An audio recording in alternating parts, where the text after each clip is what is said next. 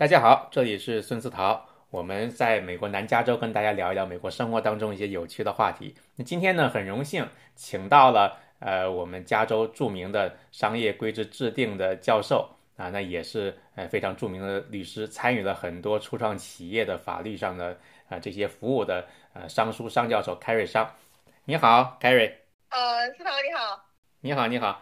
今天呢，很容易请那个请到你，想跟大你聊一聊，就是我们大家。非常关注的一些 App，因为我们疫情期间的话，社交有很大的改变。比如说，我们呃从之前呢可以见面开会，现在都搬到了线上。那我们社交也是发生很大变化。那最近呢出来很多呃很有意思的一些 App，想跟你聊一聊，因为你刚好在硅谷那边接触了很多新的这些初创企业，有不同的一些看法，想跟你呃聊一聊，然后跟我们的听众啊分享一下。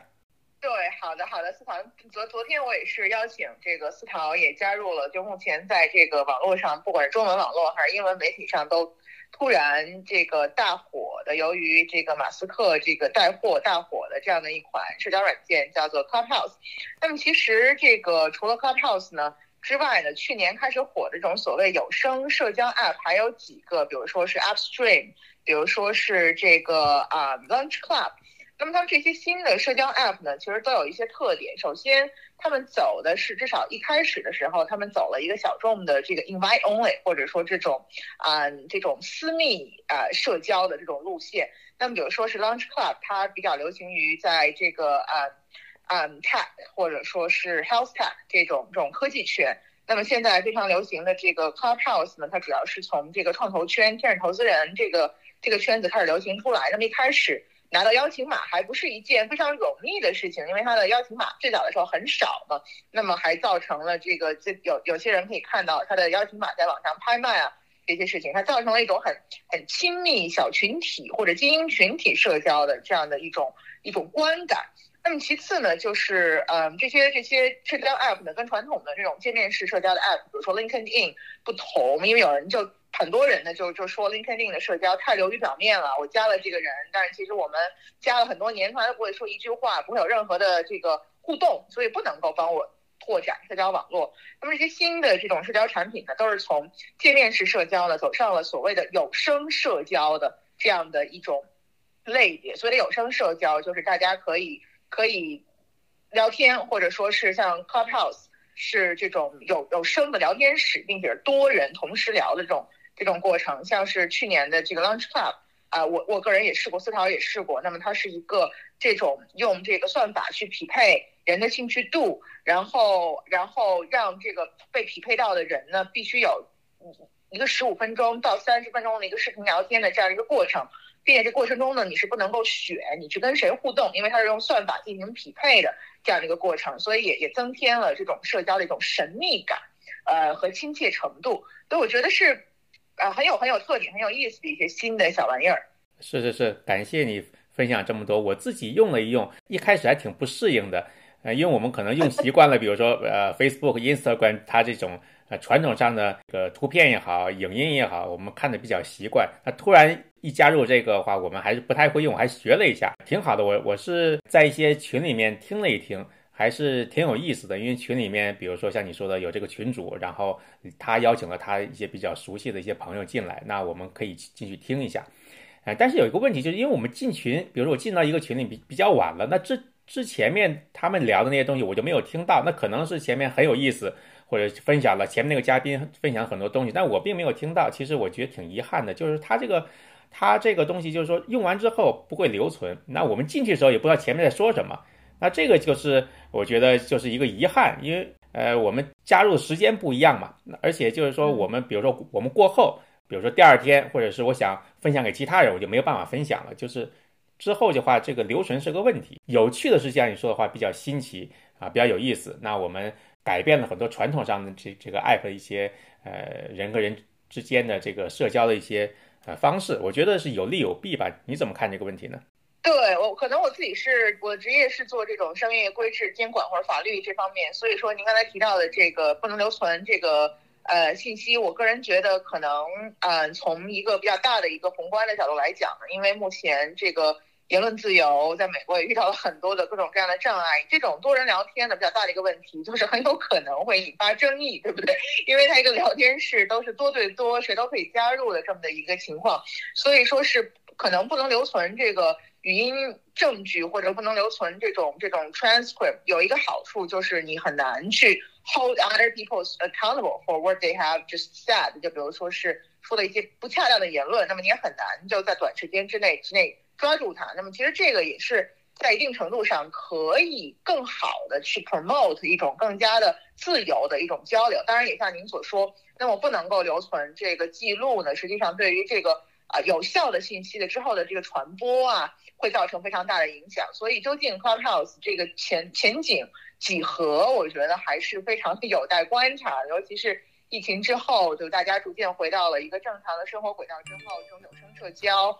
还能够火多久？我觉得这真的是有待观察的一件事情。是是是，而且我觉得里面还是偏重比较太精英化了，因为我们用 Facebook、LinkedIn，包括微博也好，里面是啊什么样的呃这个阶层啊，什么样的人都有啊，各个行业的。那这个因为 Clubhouse 的话，也可能它现在刚刚推出不太久。那现在我进去听了一下话，还还是里边的一些呃分享的人呐，整个感觉的这些言论呢，还是比较偏呃偏精英一些的。你怎么看这个问题？如果它不能很好的下潜的话，它的用户群到底有多大呢？我想这应该是一个也是营销方的一个策略吧，因为因为这个就所谓的这种物以稀为贵的这种方式，也是会产生一定的社交平台的属性。呃，由于这个。邀请码比较稀缺，在至少在最初的这几个礼拜或者几个月中，所以说呢，它其实更能够激发这个人的一种好奇心。周围很多的人都在到处要邀请码，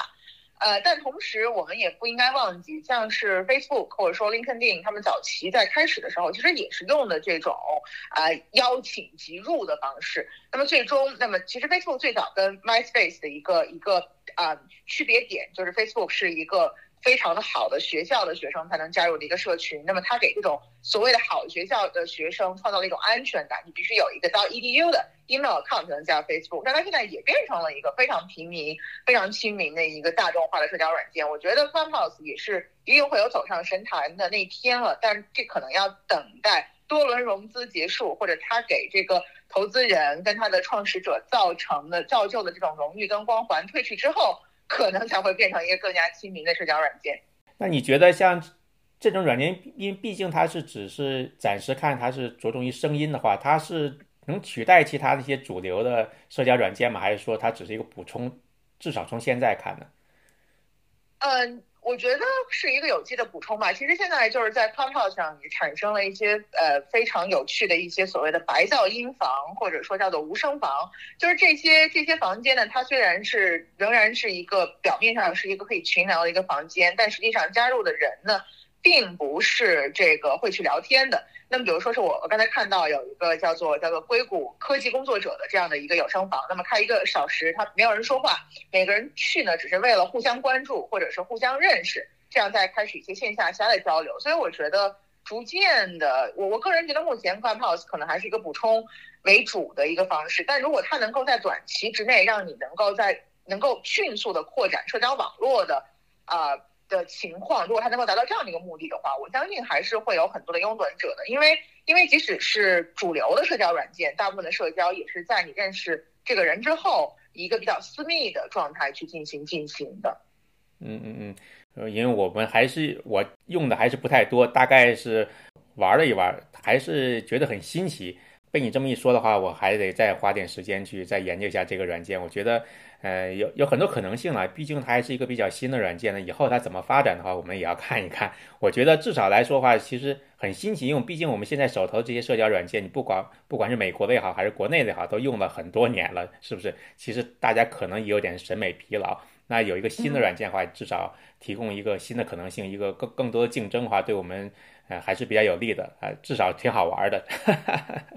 确实是。其实我们我知道，我们很多就是思陶的听众，可能很多是南加的这种居民，或者是国内的一些企业家。其实，其实如果是能够比较早的上注到这个社交平台的话，还是对您的这个企业有好处的。因为它现在很多的这种类别，其实都还没有被注册。如果是您可以比较新的占领某一个类类别聊天室的话，我相信还是对这个。流量的增长会有一定的好处的。是是是，非常好，非常好。这感谢商教授给我们带来一个非常有意思的这个关于商业方面的，至少一个新的科技，呃，很简短的一个介绍，给我们提供了一个很好的一个观察这个角度啊。也希望以后有什么问题的话，我们可以经常跟商教授多做一些类似这个节目啊。这样的话，我们听众的话有什么问题的话，我也会转告给商教授。我们找个下一期节目，我们再找个时间去。呃，再跟你探讨一下，感谢张教授，感谢感谢，谢谢，好，谢谢各位听众，好，谢谢，拜拜，好，拜拜，拜拜，哈，啊，我们这边是加州加州节目，那我们呃下一期再跟大家介绍一些生活当中有趣的话题，先这样，拜拜。